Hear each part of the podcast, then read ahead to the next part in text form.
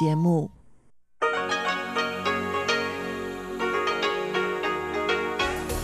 В эфире Международное радио Тайваня. Здравствуйте, дорогие радиослушатели! В эфире Международное радио Тайваня. Вас из тайбэйской студии приветствует ведущая Анна Бабкова.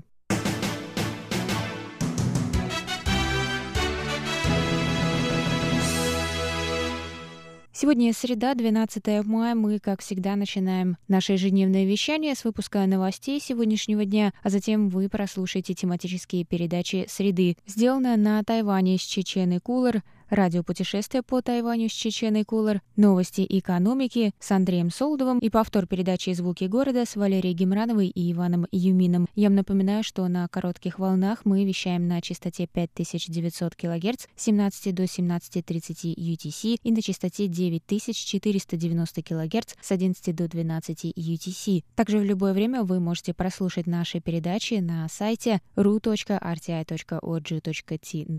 а если у вас есть какие-то какие-то вопросы или предложения, вы всегда можете связаться с русской службой, отправив письмо на электронный адрес russ.rti.org.tw. А теперь давайте к новостям.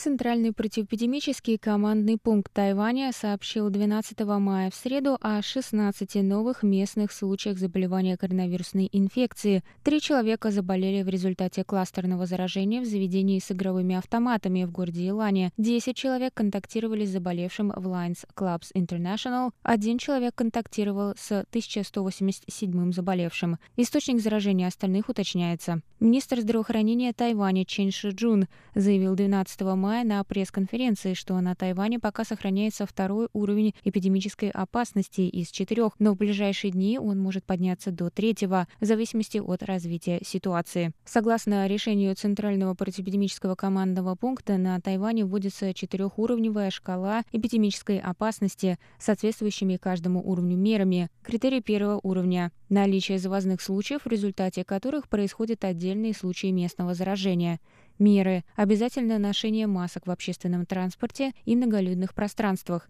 Рекомендуется отменить или отложить многолюдные мероприятия не первой необходимости. Общественные места и бизнесы должны ввести систему регистрации посетителей, способствовать соблюдению правил дистанцирования, измерять температуру тела и проводить рутинную дезинфекцию. Критерий второго уровня наличие местных случаев заражения с неизвестным источником, меры, штрафы за несоблюдение правил ношения маски, отмена мероприятий на открытом воздухе с участием более 500 человек и в помещении с участием более 100 человек. Общественные мероприятия должны соответствовать правилам дистанцирования, измерения температуры тела, контроля количества посетителей и проведения дезинфекции. В противном случае они подлежат отмене. Общественные места и бизнесы должны вести контроль за количеством посетителей или временно приостановить работу. При необходимости Центральный противоэпидемический командный пункт может закрыть развлекательные и досуговые площадки и бизнесы. Критерии третьего уровня появление трех общинных кластерных заражений в течение недели или 10 местных случаев заражения с неизвестным источником,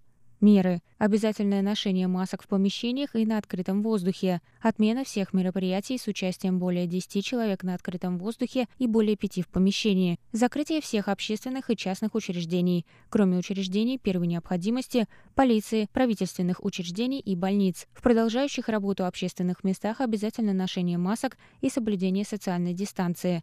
Жители общин, в которых произошло распространение инфекции, не должны покидать пределы установленной территории и оказывать содействие в тестировании. Все публичные мероприятия в этих общинах должны быть отменены и работа школ приостановлена. Критерии четвертого уровня.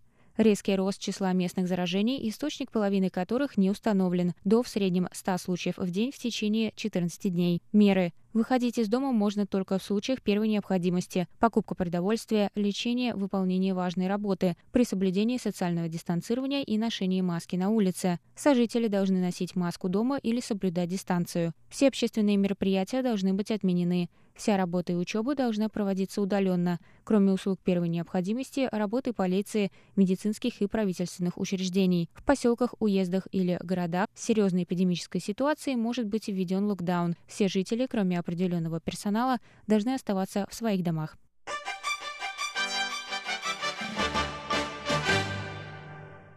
Президент Китайской республики Тайвань Цай Инвэнь заявила 12 мая, что эпидемическая обстановка сильно ухудшилась в последние дни. Однако она заверила, что Тайвань имеет достаточно ресурсов для перехода на меры, соответствующие третьему уровню эпидемической опасности при такой необходимости, и призвала общественность не беспокоиться. Мы все серьезно относимся к ситуации и внимательно соблюдаем все рекомендации Центрального противоэпидемического командного пункта. Уже год мы, все жители Тайваня, общими усилиями сдерживаем распространение эпидемии. В этом году нам нужно защитить Тайвань, сохранить экономический рост, продолжить сиять на международной арене. Я уверена, что общими усилиями мы сможем преодолеть эту волну. 我们更要守住台湾，相信在大家通力合作之下，我们能再次度过这一波疫情的挑战。сказала президент.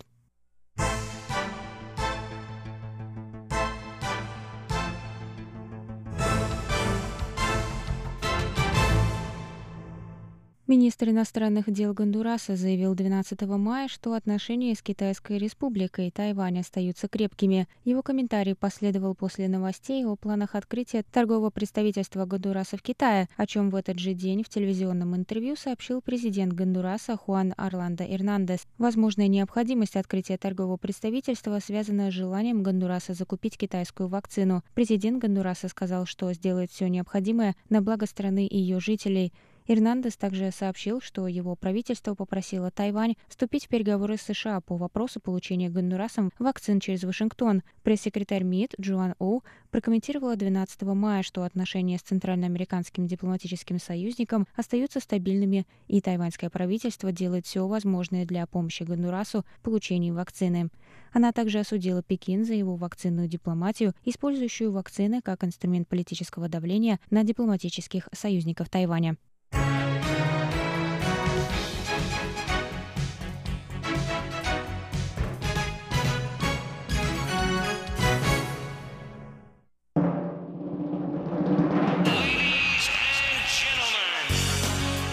В эфире Международное радио Тайваня.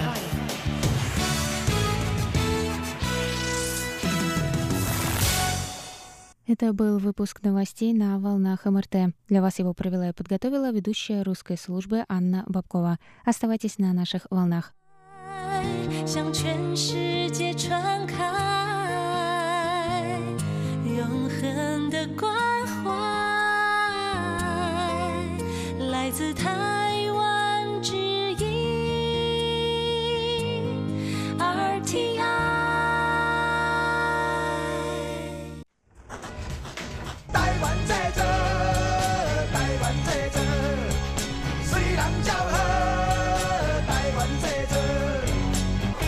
Made in Taiwan. Сделано на Тайване. Здравствуйте, дорогие друзья! Вы слушаете Международное радио Тайваня в студии у микрофона Чечена Кулар. Сегодня я предлагаю вам послушать сразу два выпуска передачи «Сделано на Тайване», передачу «Радио путешествие по Тайваню» я вам, дорогие слушатели, компенсирую в будущем. И мой сегодняшний гость Кристина Степанова. Это тренер по фигурному катанию, который работает сейчас с тайваньскими спортсменами. Кристина, здравствуйте. Здравствуйте. Кристина победитель международных конкурсов, один из которых, вот она мне до интервью сказала, это международный кубок трофей. Она также победитель, трехкратный победитель спартакиады Поэтому у нас сегодня очень важный гость.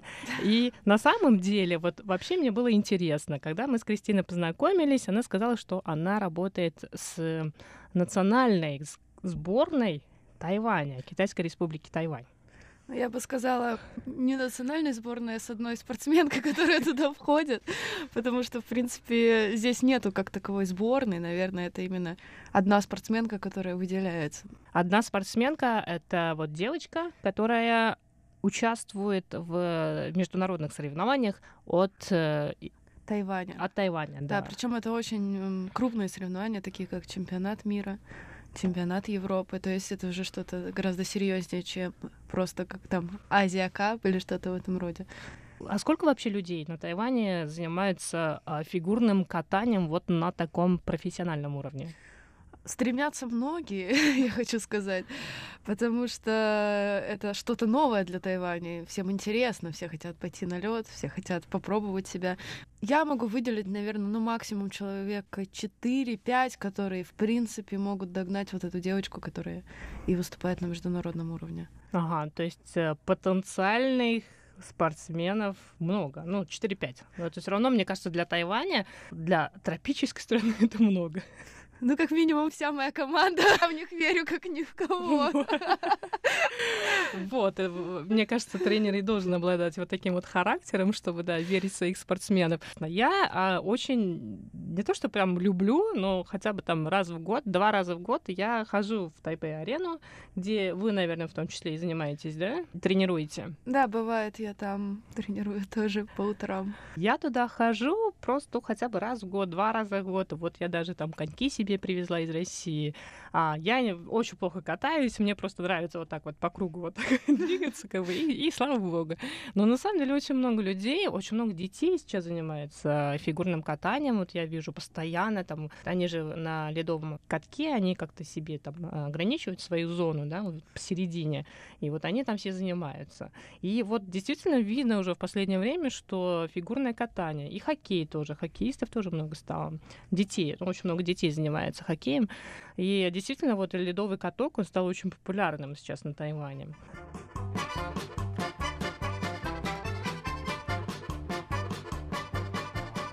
Но давайте вот перед тем, как мы будем говорить про фигурное катание на Тайване, давайте расскажем, как вы здесь оказались и когда вы сюда приехали. Ой, на самом деле это очень простая история. Она не имеет никаких подводных камней. Uh, у нас здесь есть некая компания Century Star. Это очень крупная китайская компания. Босс компании именно Китая пригласил меня сюда. Они отослали мне письмо, потому что, в принципе, если ты очень долго в сфере там фигурного катания или в сфере в любой сфере спорта, ты знаешь очень много народу.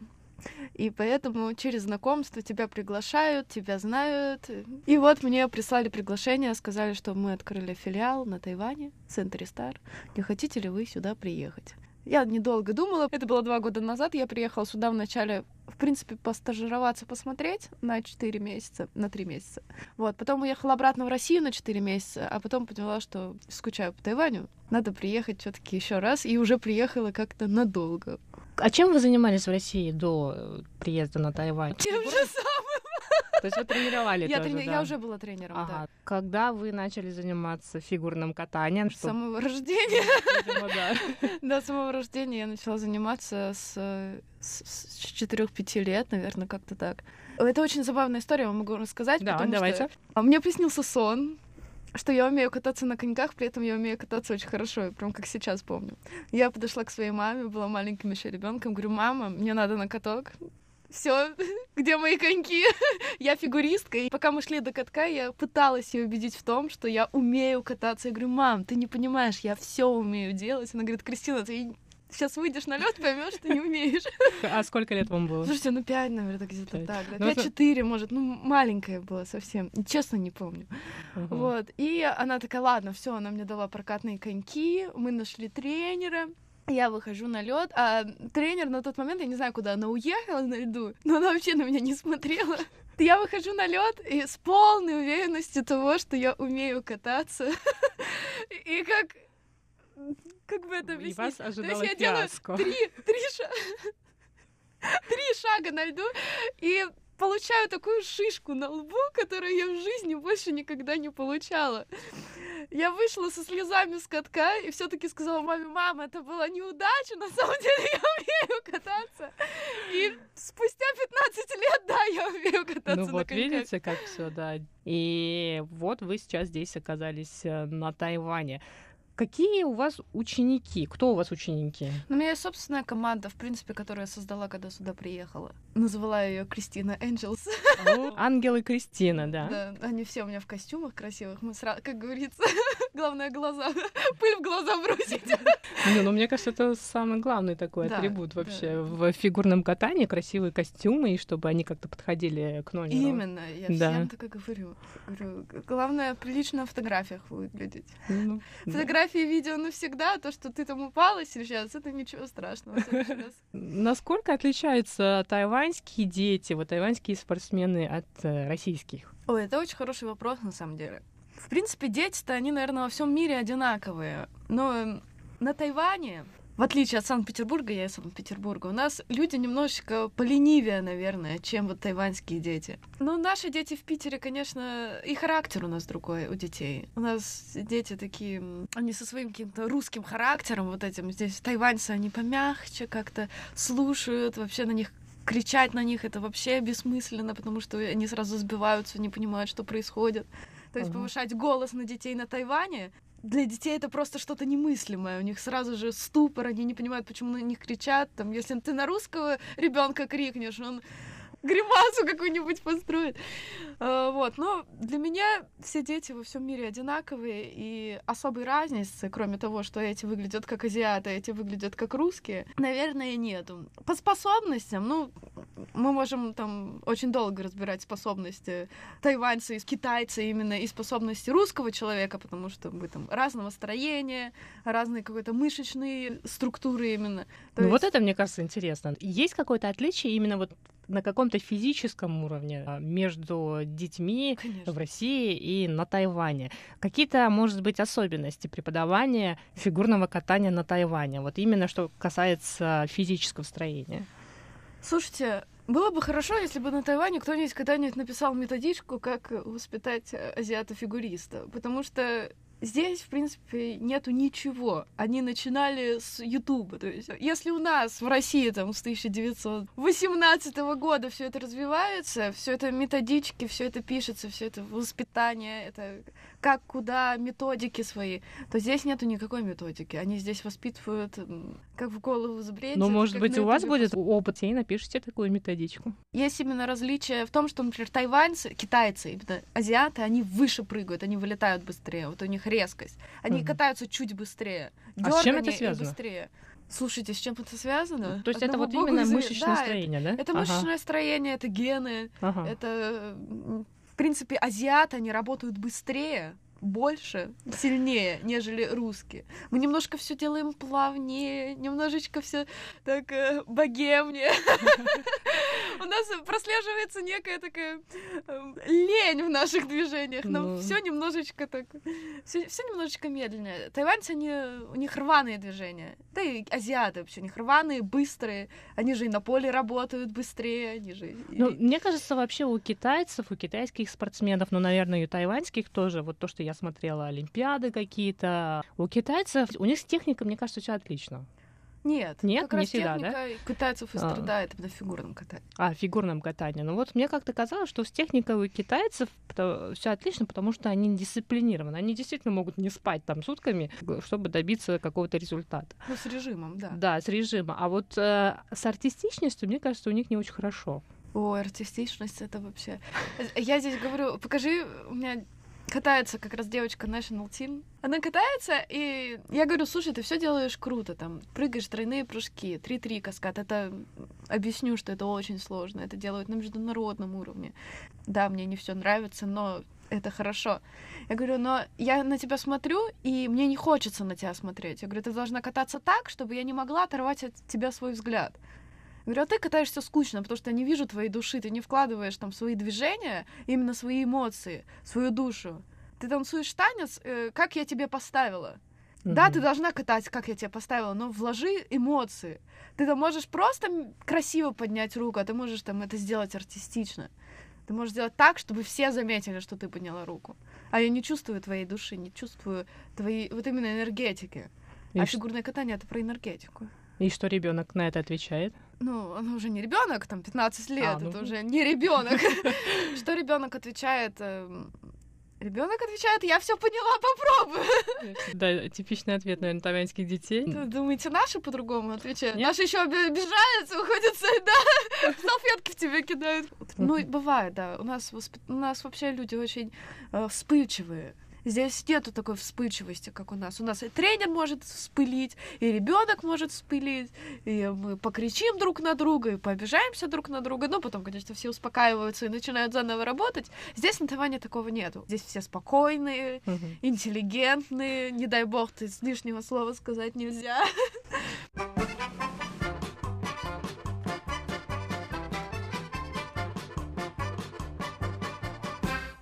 Ну, вообще, то, что я читаю в интернете, насколько я там знаю, в фигурном катании вообще все очень жестко. То есть тренер а, требует от детей прям чего-то невероятного. То есть бывает такое, там очень жесткие отношения между тренером и учеником. Когда речь идет о высших достижениях, достижениях высшего спорта, жесткость важна очень сильно. Именно должен быть контроль контроль за ребенком, контроль за его питанием, контроль за его физическим состоянием. Это же не случайно у нас в России там высшее профессиональное образование, оно именно высшее. Это не сертификат, который ты получаешь здесь просто потому, что ты можешь стоять на льду и ехать вперед. Mm-hmm. Это именно и высшее профессиональное образование, где тебе рассказывают, какие мышцы когда работают, э, какие есть периоды воспитания э, ребенка, какие есть методики, в каких случаях что делать, и там какие качества, когда воспитывать, в какой период э, становления ребенка, если у ребенка там больше мышечных белых волокон, если у него больше красных мышечных волокон, что при этом делать, что это значит. Это очень все долго и необходимо для понимания тренера. И если ты этого не понимаешь, даже хотя бы на каком-то базовом уровне, ты в принципе не знаешь, как работать с человеком. Здесь э, речь не о жесткости и контроле, здесь э, речь о понимании, о понимании того, что ребенок выходит на лед, и ты должен понимать, в каком он состоянии на данный момент. Что он может делать сейчас, и что лучше всего делать сейчас. С чего лучше начать тренировку, с чего лучше, чем лучше закончить. Ведь тайваньцы как? Выходит national team на разминку, ей тренер э, говорит, все, иди прыгай. Я говорю, куда она пойдет без разминки прыгать? Я говорю, вы сумасшедшие? Она сейчас прыгнет и себе что-нибудь сломает, потому что мышцы не готовы к этому. Так и происходит. Она прыгает, э, ударяется, происходят микротравмы, а микротравмы могут спровоцировать макротравмы и так далее. Вы должны понимать, что это в первую очередь э, здоровье хромает. Если даже наши тренеры с высшим профессиональным образованием, и у нас дети страдают из-за травм, из-за проблем со здоровьем, потому что мы начинаем прыгать четверные прыжки у нас девочки, которые никогда в жизни никогда не прыгали. Uh-huh. Сейчас 20 человек в России прыгают четверные прыжки. Девочки, девочки, четверные прыжки это такая нагрузка на организм просто невозможно. Это должен быть такой контроль врачебный, тренерский, педагогический, очень же психологический. Если здесь нету такого контроля, просто банально его нету. Здесь вы имеете в виду на Тайване? Ну да. Да это все очень большой процесс, это очень все крупно. Ну, ну, ну то есть, по, по вашим словам, получается, что тренер просто должен стать э, частью жизни ученика и наоборот, то есть ученик становится частью жизни тренера. Недавно я говорила, что тренер это друг, это мать, это наставник и это это все. Я помню, как мы свои отношения с тренером. Вот. И она, конечно, для меня была чем-то большим, чем даже больше, чем друг, больше, чем мать, больше ты видишь человека там 24 на 7. Ты ездишь там четыре раза в год на сборы и живешь с этим там человеком месяцами. Угу. И тренируешься там по 6 часов на сборах на льду. Это очень много. И тебе при этом тебе нужно не испортить отношения, понять, что человек имеет в виду, а человеку, который тренер, нужно не замылить свой глаз на ребенка. То есть, когда ты постоянно видишь спортсмена, ты просто уже не видишь его ошибки. Почему нужно там перерывы какие-то должны быть? Почему нужно несколько тренеров? Потому что один человек, моя тренерша видела меня 10 лет на льду без перерыва. 10 лет каждый день, по там, 5 часов в день. Ты просто уже не видишь ошибку человека. Почему там в команде должно быть там 6 человек, 7 человек? Тренеров. А, нет, ну, тренеров ну, вообще, и тренеры, по- поменьше да. должно быть, угу. конечно. Но это и психологи, это и врачи. Спортсменом, который э, выступает там на олимпийском уровне, с ним работают, вы не представляете, там человек 20, наверное. Это, это очень большой штат. Да, чтобы воспитать олимпийского чемпиона, да, действительно очень много людей нужно и очень много времени. Как вы видите перспективы Тайваня на каких-то международных конкурсах? Надежда умирает последней, это хорошая фраза. Нет, я верю в Тайвань. Я верю, что здесь есть хорошие дети. Вообще, знаете, возможности есть везде. Возможности есть у всех и везде. Даже если у тебя не 20 человек в команде, а только один тренер и один хореограф-постановщик, все равно даже вот у National Team, у девочки, у нее получилось выйти на международный уровень. Она катается очень хорошо. И сколько э, вот этой девочке нужно заниматься в день? Нужно ну, часов 5-6. Часов 5. А сколько она занимается? Ну, я так понимаю, что у нее еще, наверное, школа. Школа еще. Школа есть у всех. Да. Думаете, в России все бросают школу? Нет, конечно. Занимаются. Ну, то так же, как в России. Ты онлайн занимаешься, либо там дистанционное обучение, либо свободное посещение, как у меня было. У меня было свободное посещение школы. То есть э, я могла что-то пропускать, но мне нужно было потом догнать. Такая была система. Но у меня была спортивная школа. Угу. Здесь, конечно, нету, наверное, спортивных школ. Я не могу отвечать за это, потому что не уверена. Ну что, она катается с утра, с 6-15 утра до 8-15. То есть там она вначале с тренером своим катается, потом со мной. Если я ставлю ей программу или хореографию смотрю. А потом она идет в школу, потом после школы она возвращается на лед и еще часа два где-то катается. Ну, плюс еще есть какие-то ОФП, хореография, uh-huh. именно оф-айс, что вне льда. Для меня это недостаточно, надо uh-huh. кататься больше. А вы ей говорили об этом? Я не говорила, но она сама знает. Ведь она ездила и в Канаду, и с Брайаном Оснером. Это очень крутой тренер. Она тренировалась на сборах с ним. И с Евгенией Медведевой. Наверняка наши русские слушатели знают эту фигуристку. Вот чемпионку мира, Европы. Второе место на Олимпиаде. Они тренировались вместе, и она знает, сколько нужно заниматься. Mm. Просто нет смысла об этом говорить. И mm. все равно ничего не изменится. Это система, которая здесь есть. И пока что эту систему нужно, если ломать, то очень-очень медленно. Но вы над этим работаете сейчас? А, я не основной ее тренер, я ее хореограф-постановщик. Я работаю с ее шагами, вращениями и программой. Все, что я могу, это вносить свой, свою красоту душу, в ее катание, душу, душу, да? да, именно душу в ее катание на данный момент. Вот. Я ее не основной тренер и ну, будем надеяться, что вы воспитаете следующего олимпийского чемпиона тайваньца. Есть такая возможность? Конечно. Может быть, кто-нибудь из ваших ангелов, из ангелов Кристины, действительно да, станет каким-нибудь очень известным, да, вот талантливым спортсменом, олимпийским чемпионом. Ну что ж, друзья, сегодня у меня в гостях была Кристина Степанова, тренер по фигурному катанию, который уже два года занимается с тайваньскими детьми, с тайваньскими спортсменами. Кристина, большое спасибо, что поговорили сегодня с нами. Спасибо большое, что пригласили. Ну и я желаю вам и вашим спортсменам, вашим ангелам успехов в фигурном катании и в спортивной карьере. Спасибо большое, очень приятно было поговорить с вами.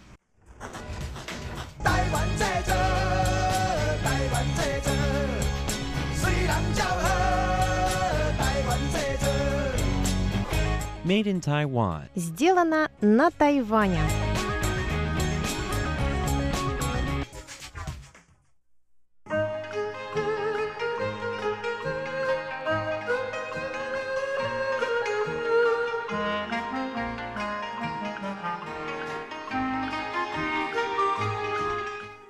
Здравствуйте, дорогие слушатели Международного радио Тайваня.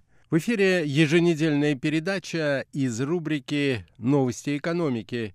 У микрофона ведущий передачи Андрей Солодов. Тайваньский МИД в начале мая сообщил об успехах в развитии торгово-экономических связей Тайваня с другими странами в первом квартале нынешнего года. Как сообщило 3 мая Министерство иностранных дел Китайской Республики, благодаря шагам, предпринятым тайваньскими представительствами во всем мире, удалось добиться существенного увеличения объема внешней торговли и инвестиций в первом квартале 2021 года и укрепить отношения Тайваня с его дипломатическими союзниками и партнерами.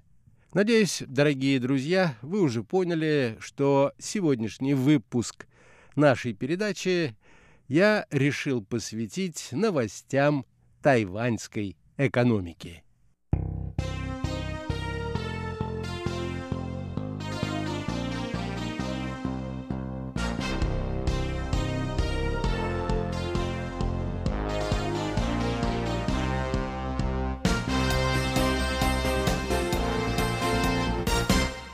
Зарубежные представительства Тайваня, говорится в сообщении МИДа, активно способствовали созданию новых коммерческих возможностей для тайваньских компаний, привлекали внимание других стран к достижениям Тайваня в области высоких технологий. Согласно данным министерства, целый ряд стран, включая Германию, Индию, Словакию, Швецию и Вьетнам, выразил желание сотрудничать с Тайванем в области полупроводниковой индустрии и организовывать конференции по соответствующей тематике.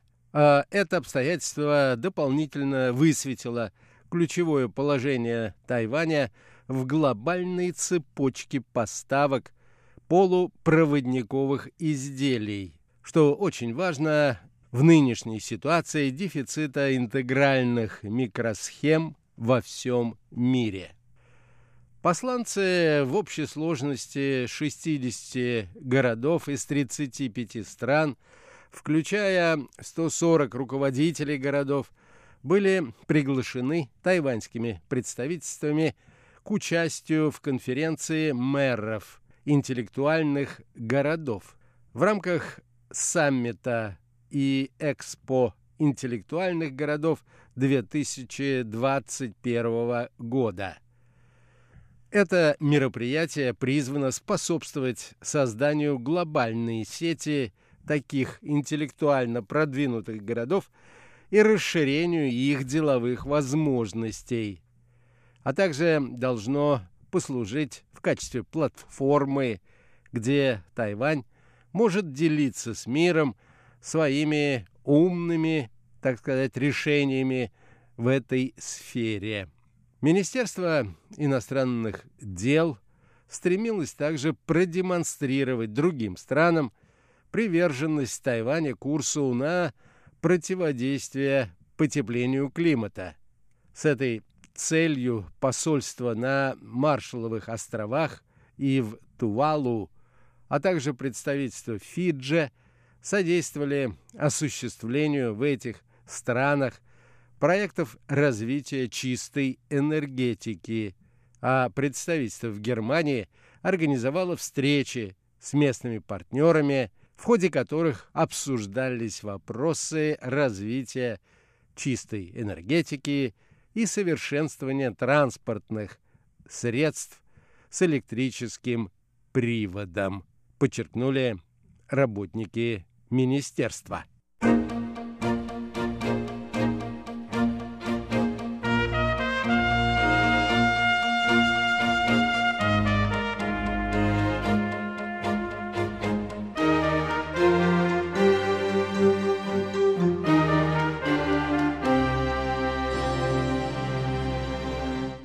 В сообщении МИДа отмечалось также и следующее – После внезапного запрета, введенного Китаем на импорт тайваньских ананасов, МИД стала делать все возможное для содействия через зарубежные представительства сбыту на рынках стран всего мира этого высококачественного фрукта, который производят тайваньские фермеры. И в результате удалось добиться увеличение объемов экспорта ананасов в Австралию, Бруней, Канаду, Францию, Ирландию и Японию. Кроме того, в первом квартале года тайваньские представительства сыграли важную роль в заключении целого ряда различных двусторонних соглашений и принятии нескольких резолюций в поддержку дальнейшего развития связей между соответствующими странами и Тайванем. В частности, Европейским парламентом была принята резолюция о необходимости укрепления контактов и расширения связей между Европейским Союзом и странами Азии – в которой выражалась поддержка проведению переговоров о заключении двустороннего инвестиционного соглашения с Тайванем. Одновременно тайбейское экономическое и культурное представительство в Соединенных Штатах Америки и его отделения в различных городах этой страны активно добивались в 16 американских штатах принятия американскими законодателями резолюции в поддержку заключения двустороннего торгового соглашения между Тайванем и Соединенными Штатами, отметили работники тайваньского МИДа.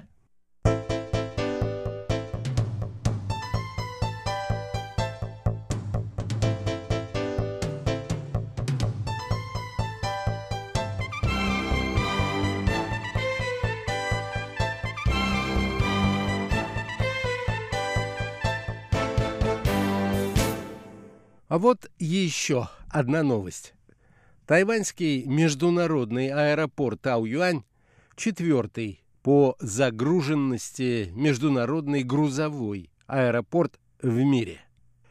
Согласно оценке базирующегося в Монреале, Канада, Международного совета аэропортов, тайваньский международный аэропорт Тау-Юань стал по итогам 2020 года четвертым по загруженности международным грузовым аэропортом в мире. Он поднялся в соответствующем ранжированном списке на две ступени относительно своего показателя предыдущего года. Статистические данные об объемах грузоперевозок, использованные для составления соответствующего предварительного ранжированного списка аэропортов всего мира и опубликованные 22 апреля. Данные показывают, что аэропорт Тау-Юань, расположенный на севере Тайваня, обработал в прошлом году рекордный объем международных грузов 2,3 миллиона тонн с превышением соответствующего показателя 2019 года более чем на 7%. Это самый высокий результат в соответствующих ранжированных списках за все годы их публикации. Главное тайваньская воздушная гавань уступает по данному показателю только, если смотреть в нисходящем порядке, Гонконгскому международному аэропорту, Шанхайскому международному аэропорту Пхудун и международному аэропорту Инчхон в Южной Корее. По суммарному показателю объема грузоперевозок включающего внутренние перевозки, аэропорт Тхау-Юань также поднялся на две позиции в соответствующем списке и занял седьмое место в мире. Оператор аэропорта корпорация Тау-Юаньского международного аэропорта объясняет этот высокий результат прежде всего – эффективностью принимаемых тайваньским правительством мер по обузданию нового коронавируса и успешным сотрудничеством между государственным и частным сектором в этой области. В то время как во многих странах экономическая активность снизилась из-за пандемии, на Тайване отмечается заметный экономический рост, движущей силой которого является экспорт, дающий, в свою очередь, импульс динамичному развитию индустрии грузовых авиаперевозок, отметила управляющая компания. Результаты анализа деятельности Тау-Юаньского международного аэропорта показывают также, что доли США и Китая в общем объеме международных грузоперевозок через этот аэропорт в 2020 году составили соответственно более 30 и примерно 15% с увеличением объемов грузоперевозок в сопоставлении с соответствующими показателями предыдущего года на 25,8,5%.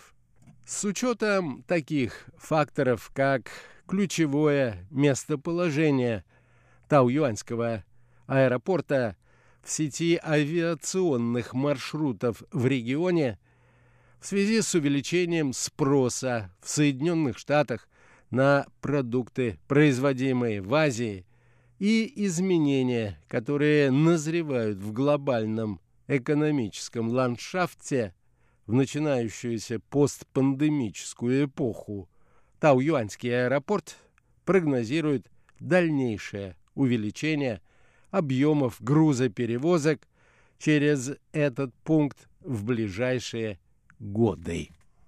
В пользу этого оптимистического прогноза говорят и данные о экспорте Тайваня. На протяжении последних 10 месяцев он неуклонно увеличивался. И это даже превысило все ожидания.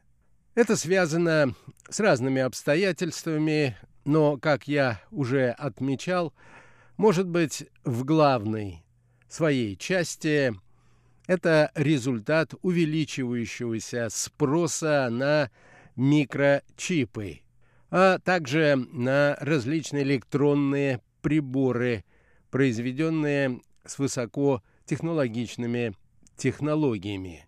По сравнению с апрелем прошлого года экспорт Тайваня увеличился почти на 40% и достиг 35 миллиардов в апреле месяце. Об этом сообщило Министерство финансов. А по первоначальным прогнозам экспорт должен был увеличиться всего лишь на 27%. На этом, дорогие друзья, позвольте мне завершить нашу очередную передачу. Всего вам доброго, дорогие друзья, и до новых встреч на волнах Международного радио Тайваня.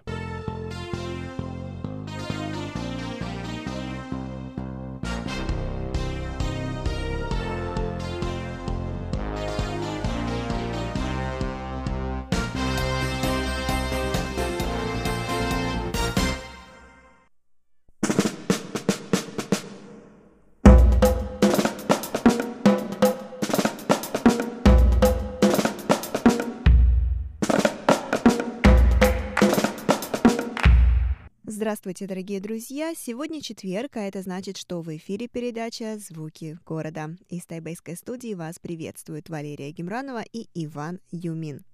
Дорогие друзья, сегодня мы продолжаем с вами говорить об изучении русского и китайского языков в России и на Тайване. Оставайтесь с нами.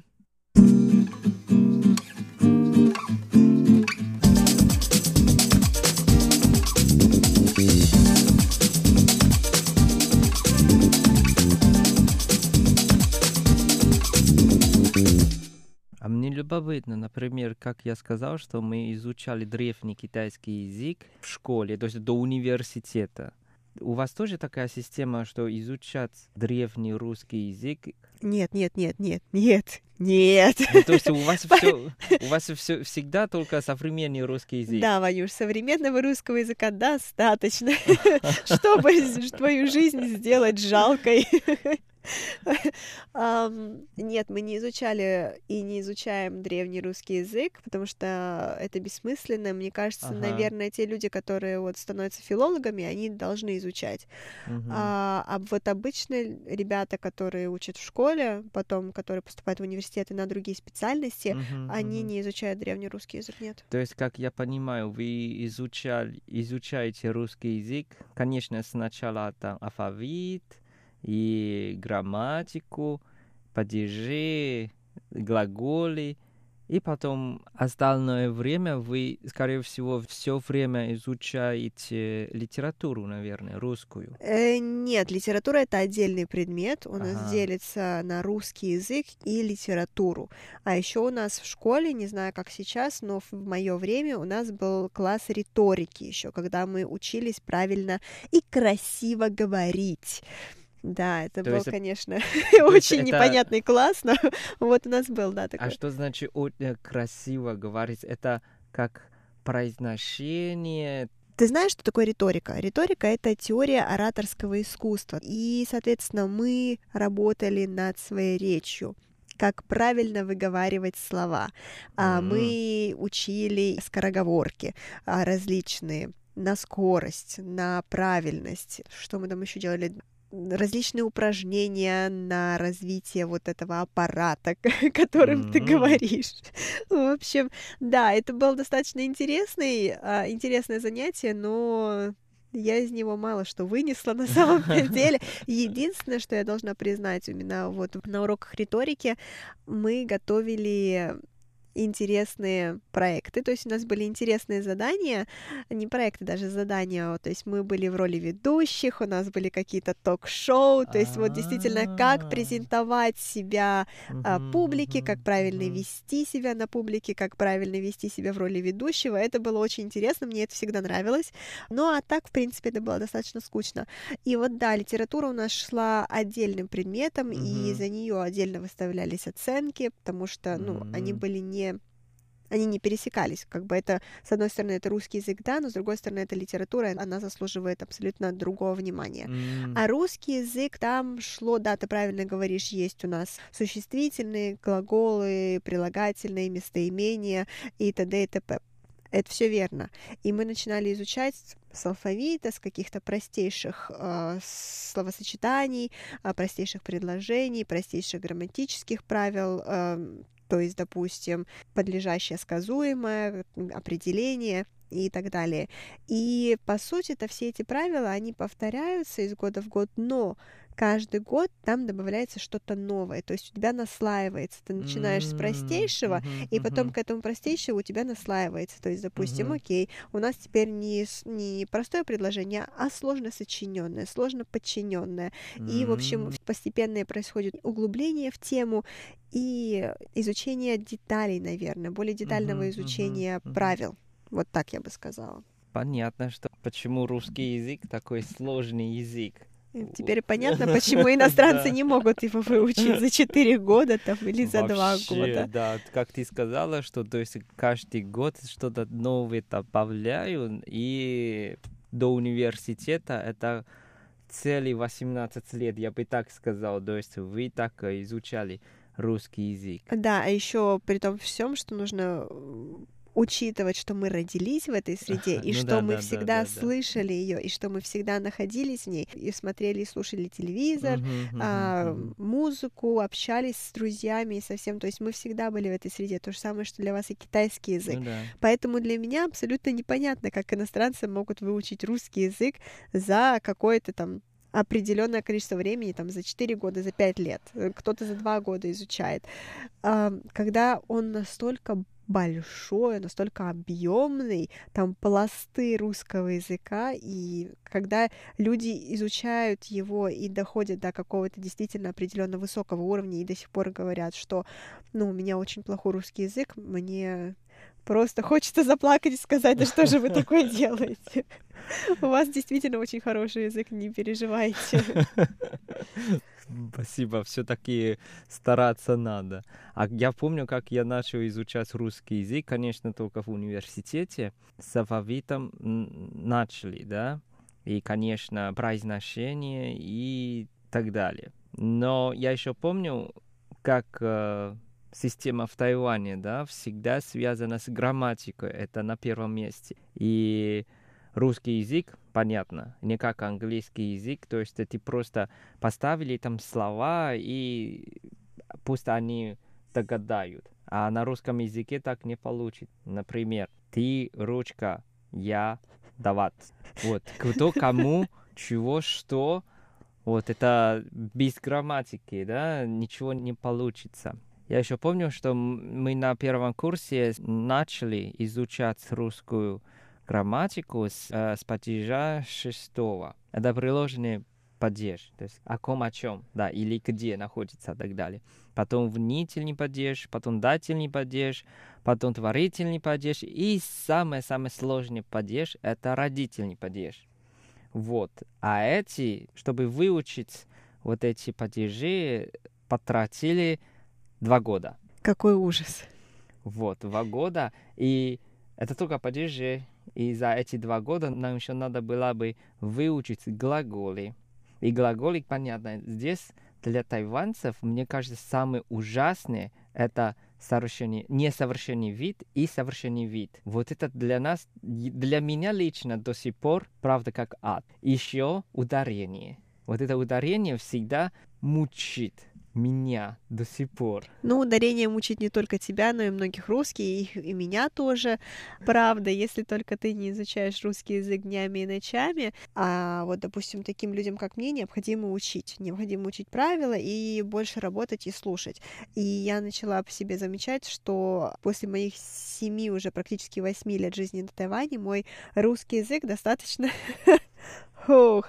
А, на китайском языке говорят туйбула, то есть он а. регрессировал, а, он не то что остановился в своем развитии, а он ушел так на, на несколько шагов назад, но это естественно, когда ты большую часть информации которую я потребляю, допустим, uh-huh, она uh-huh. англоязычная, я э, постоянно, то есть пятниц, с понедельника по пятницу разговариваю с коллегами на китайском языке, uh-huh. а, и у меня материалы на русском языке, они достаточно ограничены, и, наверное, люди, с которыми я говорю на русском языке, это вот ты, несколько моих друзей, с которыми, опять-таки, я не вижусь каждую неделю либо uh-huh, каждый день, и я с ними не общаюсь постоянно, и родители, с которыми я тоже общаюсь несколько раз в неделю. Uh-huh, uh-huh. Все.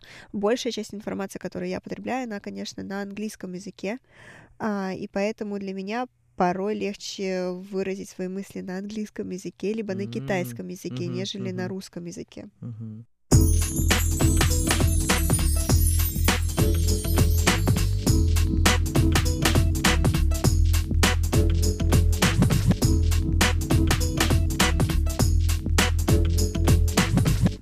Ну да, действительно, когда мы изучаем язык, особенно иностранный язык, самый хороший вариант, конечно, просто живем в среде, да. Я еще помню, когда я жил и работал в Москве или учился в Питере и, или в Киеве. Тогда у меня русский язык намного лучше, чем сейчас. Я сейчас э, сам тоже уже за, заметил, что я говорю по-русски, уже связано с китайской грамматикой или китайской э, логикой. Ну, иногда даже друзья, ну, тоже как ты, тоже мне сказал, Ван, это не русский язык, что-то не то. Ну да, потому что действительно для того, чтобы уметь правильно и красиво говорить на языке, mm-hmm. нужно, как я сказала, либо постоянно днями и ночами сидеть, читать, слушать mm-hmm. и говорить, либо жить в среде, но лучше всего, чтобы это было все вместе. То есть ты живешь в среде и слушаешь постоянно этот язык, и говоришь на нем, и ты пишешь на нем. А, то есть абсолютно все те четыре а, части языка, mm-hmm, на которые постоянно делаются упор, это говорение, uh-huh. аудирование, э, письмо и чтение, вот на них всегда нужно делать упор. Если у тебя вот даже, даже одна часть выпадает, допустим, ты очень много слушаешь, но ты не говоришь, ну, да. у тебя язык уходит в пассив. Либо, да. допустим, ты много говоришь, но ты не читаешь, у тебя не пополняется словарный запас. Угу. А, или, допустим, ты и говоришь, и и читаешь, и слышишь, но ты не пишешь, ты не можешь написать в итоге правильно и очень красиво. То есть, если у тебя есть такая цель изучить, допустим, какой-то иностранный uh-huh, язык сто процентов полноценно, то тебе необходимо погрузиться в эту среду, и тебе необходимо работать над всеми четырьмя сферами. То есть тебе необходимо в равной степени слушать, читать, говорить и писать. А это в современных условиях очень сложно сделать, если только ты не студент. Или ты там не преподаватель этого языка. Ну, то есть все тогда сам, самому надо побольше тратить. Ну, я бы не сказал тратить, а самому э, найти да, вот эти дополнительные времени, чтобы этим заниматься. Ну да, это действительно. Но все-таки я хочу говорить, что мы оба молодцы, потому что мы и знаем китайский язык, и русский язык, английский язык. Дополнительно ты еще немецкий знаешь, а я как э, более-менее еще японский. Ну, в принципе, мы можем уже работать в ООНе. В принципе, так можем. Мне кажется, для ООН мы не дотягиваем. Но, тем не менее, мы можем с тобой работать на Международном радио Тайваня. Да, вот именно.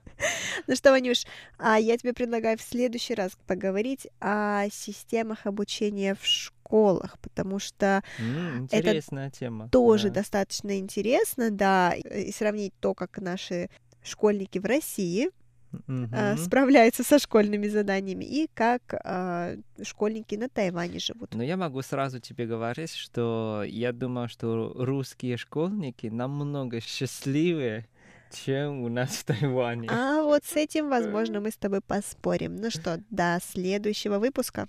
Конечно. Дорогие друзья, сегодняшняя передача подошла к концу и надеемся, что вам понравилось. С вами были Иван Юмин и Валерия Гемранова. До скорой встречи. Пока-пока.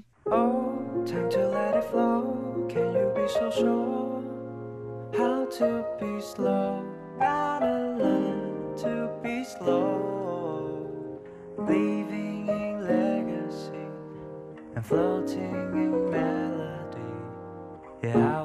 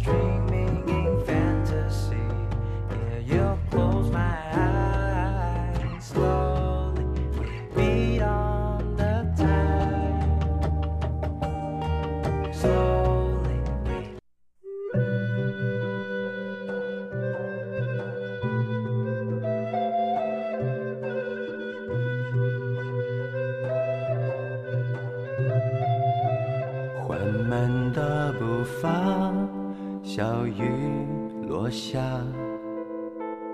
都市的繁华处处吵杂。走一回潇洒是非交叉又在梦到他依然放不下。